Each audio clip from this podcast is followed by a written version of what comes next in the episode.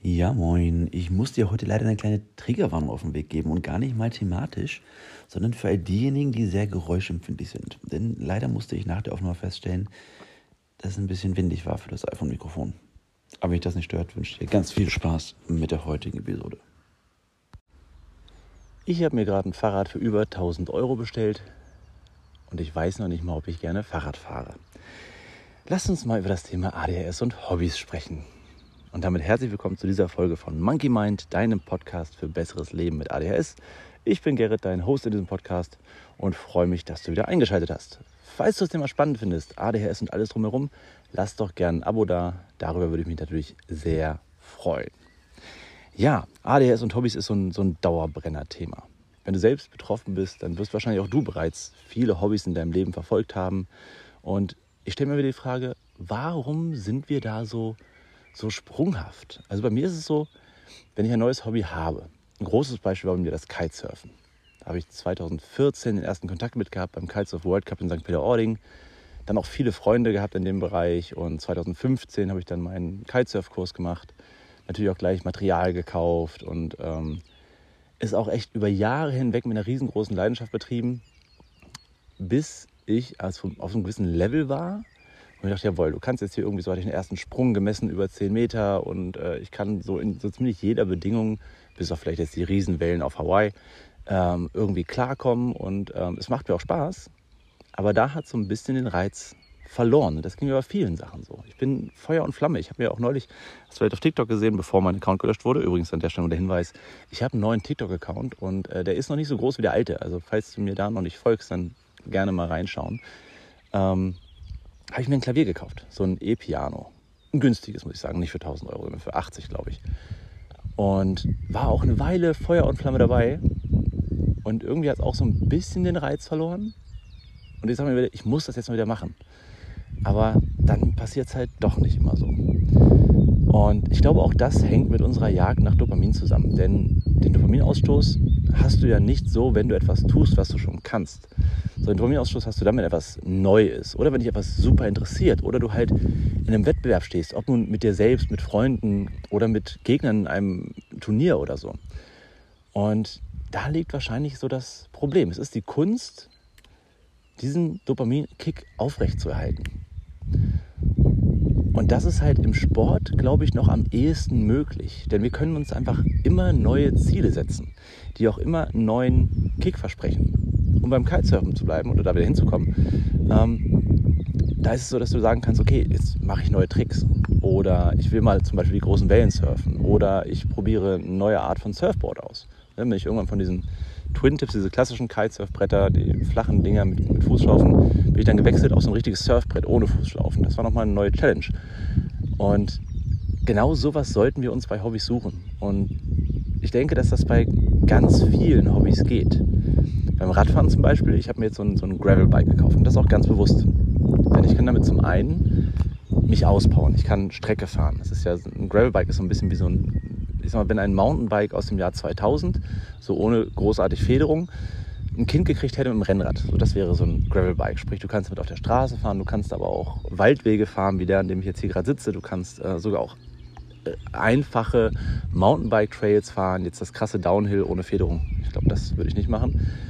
Und genau das ist meine Hoffnung, dass ich mir halt sagen kann, okay, ich kann jetzt das eine, ich baller von mir aus jetzt hier mit 30 km/h zwei Stunden über die Landstraßen und dann kann ich mir sagen, okay, jetzt probierst du mal Waldwege und jetzt probierst du mal dies und probierst mal jenes. Und das ist ganz wichtig. Es ist ganz wichtig für uns, dass wir uns immer neue Ziele setzen, immer wieder in den Wettbewerb mit uns selber gehen. Und ich denke, dass man das auch bei sehr vielen Hobbys so machen kann. Eine andere Geschichte, die ich mal angefangen habe, wo ich es dann leider nicht so konsequent durchgezogen habe, war 3D-Drucken. Ich habe mir am Anfang das Ding gekauft, weil ich halt für meine äh, Drohnen, auch das könnte ich übrigens mal wieder machen, da habe ich auch viel Geld reingesteckt, fällt mir an der Stelle gerade auf, ähm, Teile selber drucken konnte. Denn man crasht da mal und dann geht mal was kaputt, dann geht die Kamerahalterung kaputt, dann geht was weiß ich was kaputt. Und ein Großteil der Teile von diesen FPV-Drohnen kannst du halt selber drucken.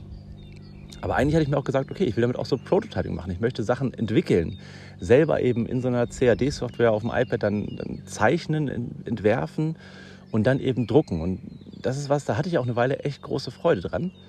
Aber dann war die Challenge irgendwie weg, weil ich konnte das, was ich brauchte.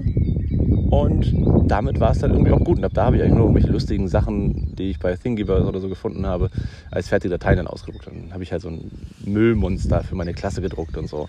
Oder irgendwelche äh, Fidget Toys. Und die Frage, die du dir mal stellen solltest, ist, wie kann ich für mein Hobby mir da neue Ziele setzen? Kann es sowas sein, wie wenn du zum Beispiel gerne liest, was jetzt vielleicht nicht bei so vielen von euch ist, aber vielleicht möchtest du gerne lesen.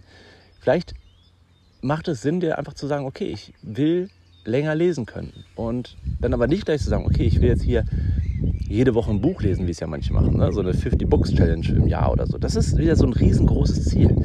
Für uns ist wichtig, dass Ziele erreichbar sind. Und zwar nicht langfristig, sondern relativ kurzfristig.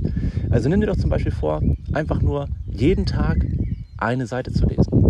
Und wenn du merkst, du hast Bock, dann machst du ein bisschen weiter. Aber mach dir da nicht den Druck, dass du sagst, ich habe jetzt heute zehn Seiten geschafft, weil ich halt einfach einen guten Tag hatte und richtig Bock zu hatte.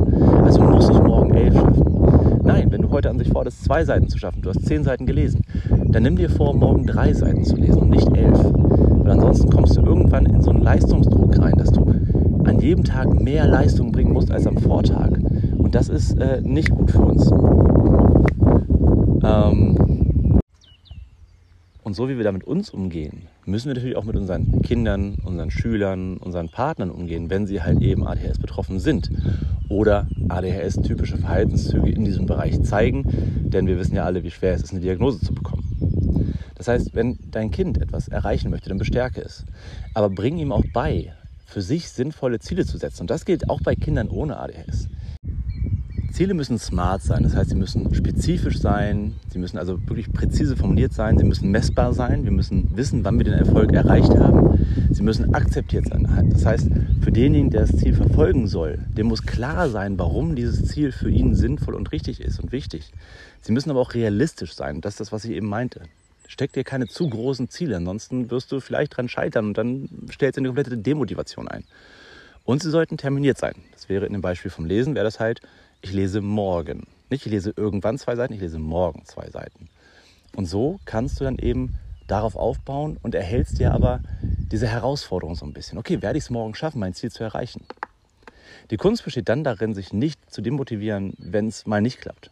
Das ist vollkommen okay. Und gerade wir Menschen mit neurodivergenten Gehirnen müssen auch lernen, mit ja, schlechten Tagen umzugehen. Das können Tage der kompletten exekutiven Dysfunktion sein, wo wir einfach gar nichts können. Es können aber auch Tage sein, wo wir schlecht geschlafen haben und wir einfach morgens Zeit für uns brauchen, um noch, weiß ich nicht, uns im Bett rumzuwälzen oder von mir aus noch zehn Minuten länger TikTok zu schauen, wo du es dann vielleicht nicht schaffst, morgens zu lesen. Lern das zu akzeptieren und zu erkennen, okay, das liegt nicht an mir als Person, nicht, dass ich das generell nicht kann, sondern ich habe heute einfach einen schlechten Tag. So, was können wir jetzt mit den Hobbys machen? Nun, eine Möglichkeit, das ist jetzt aber wieder ein relativ, ich sag mal, neurotypischer Ansatz, ist, leih dir den Kram doch erstmal. Wenn möglich. Beispiel Kitesurfen. Du musst dir vielleicht nicht sofort eine Ausrüstung kaufen. So eine Kitesurf-Ausrüstung kostet schnell ein paar tausend Euro. Ähm, sondern du kannst halt sagen, okay, ich fahre halt erstmal nur zu Spots, wo eine Surfschule ist und dann miete ich mir den Kram. Ein paar Mal. Einige Kiteschulen haben auch einen Shop mit dran und lassen sich dann darauf ein, wenn du sagst, okay, ich fahre jetzt hier in Urlaub. Ich miete jetzt hier für, keine Ahnung, 300 Euro für eine Woche das Equipment und wenn es mir gefällt, wenn ich richtig Bock habe, dann kaufe ich es bei euch und kriege dann den Mietpreis hinterher erstattet, also angerechnet. Da lassen sich sehr, sehr viele drauf ein. Das finde ich auch sehr, sehr gut. Und das wirst du in vielen Bereichen haben. Du brauchst nicht immer gleich die Top-Ausstattung. Ja? In meinem Intro habe ich gesagt, ich habe jetzt ein Fahrrad über 1000 Euro gekauft. Ja, das ist richtig. Aber dennoch ist es das günstigste Marken-Gravel-Bike. So, also du kannst auch schnell 5000 oder 10.000 Euro ausgeben. Aber da habe ich gesagt, so, nee, das mache ich nicht. Und auch so bei den Schuhen, die hole ich bei Decathlon. Da hole ich jetzt nicht die Top-Modelle von Shimano oder keine Ahnung was, obwohl ich eigentlich jemand bin, der immer gerne Qualität kauft. Und beim Kitesurfen habe ich es auch gemacht. Da habe ich äh, mir dann gleich das Equipment von Core geholt. Aber das hing auch bei mir einfach damit zusammen, dass ich halt einen, einen guten Freund habe, der eben eine Surfschule hat, wo eben mit Core Kites geflogen wird. Das ist so ein bisschen so der Mercedes unter den, den, den Kites, auch vom Preis her. Aber da habe ich dann einen guten Preis gekriegt, ehrlich gesagt. Ähm, versuch für dich eine Lösung zu finden, die auch nicht so weh tut, wenn es dann nicht mehr klappt. Schau zum Beispiel gleich vorher schon mal, okay, für wie viel könnte ich denn das Fahrrad zum Beispiel wieder verkaufen nach einem Jahr, wenn ich merke, das ist es nicht. Na, auch das habe ich gemacht. Das Fahrrad kostet jetzt halt ungefähr 1000 Euro und es sind welche drin bei eBay Kleinanzeigen ein Jahr alt für noch 900 Euro. Dann sage ich mir, okay, das ist ein Verlust, mit dem kann ich leben.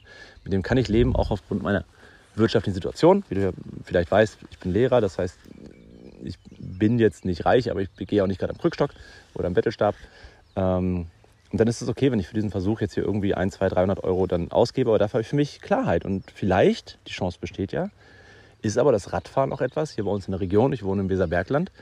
Wir haben viel Fläche, aber wir haben auch genauso Hügel, Berge. Das heißt, so zum Fahrradfahren ist es echt eine geile Ecke, weil ich all das, was ich vorhin gesagt habe, ich kann Landstraßen fahren, ich kann Feldwege fahren, ich kann Waldwege fahren, ich kann aber auch in den Wald gehen und so ein paar, paar Trails fahren.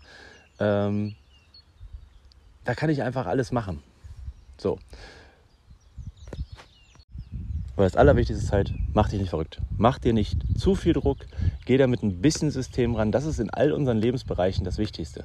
Wir müssen Systeme lernen, die für uns neurodivergente Menschen funktionieren, die unserem Gehirn zugutekommen, die das mit aufnehmen, was unsere Eigenheiten sind. Und da zählt eben auch die Unstetigkeit zu, da zählt eine Sprunghaftigkeit zu. Da zählt aber genauso auch so ein Recherche-Hyperfokus zu.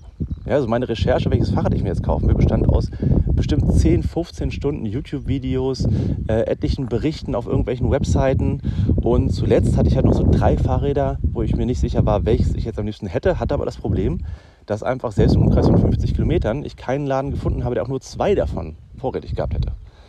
Also habe ich mir noch meine Tabelle genommen, wo ich halt die gesamten Geometriedaten aufgeschrieben hatte. Mit Steuer, Lenkkopf, Winkel und wie es alles heißt.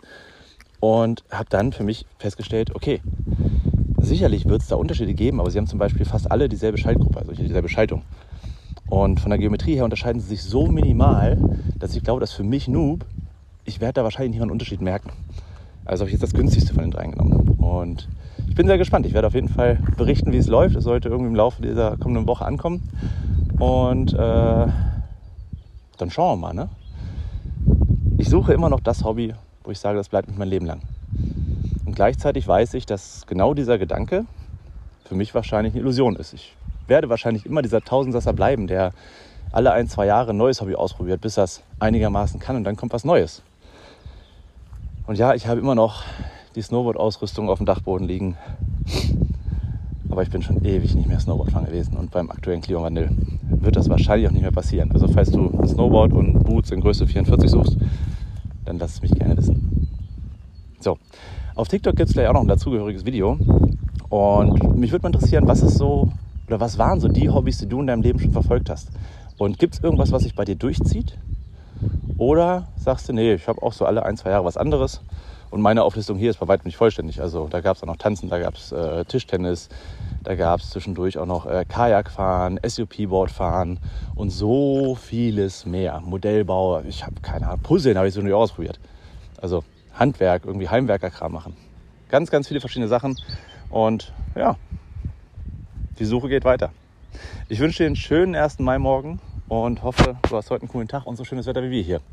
Hätte ich mein Fahrrad schon, wüsste ich, was ich heute machen würde. Es ist das perfekte Wetter dafür. Bis dahin, dein Gerrit.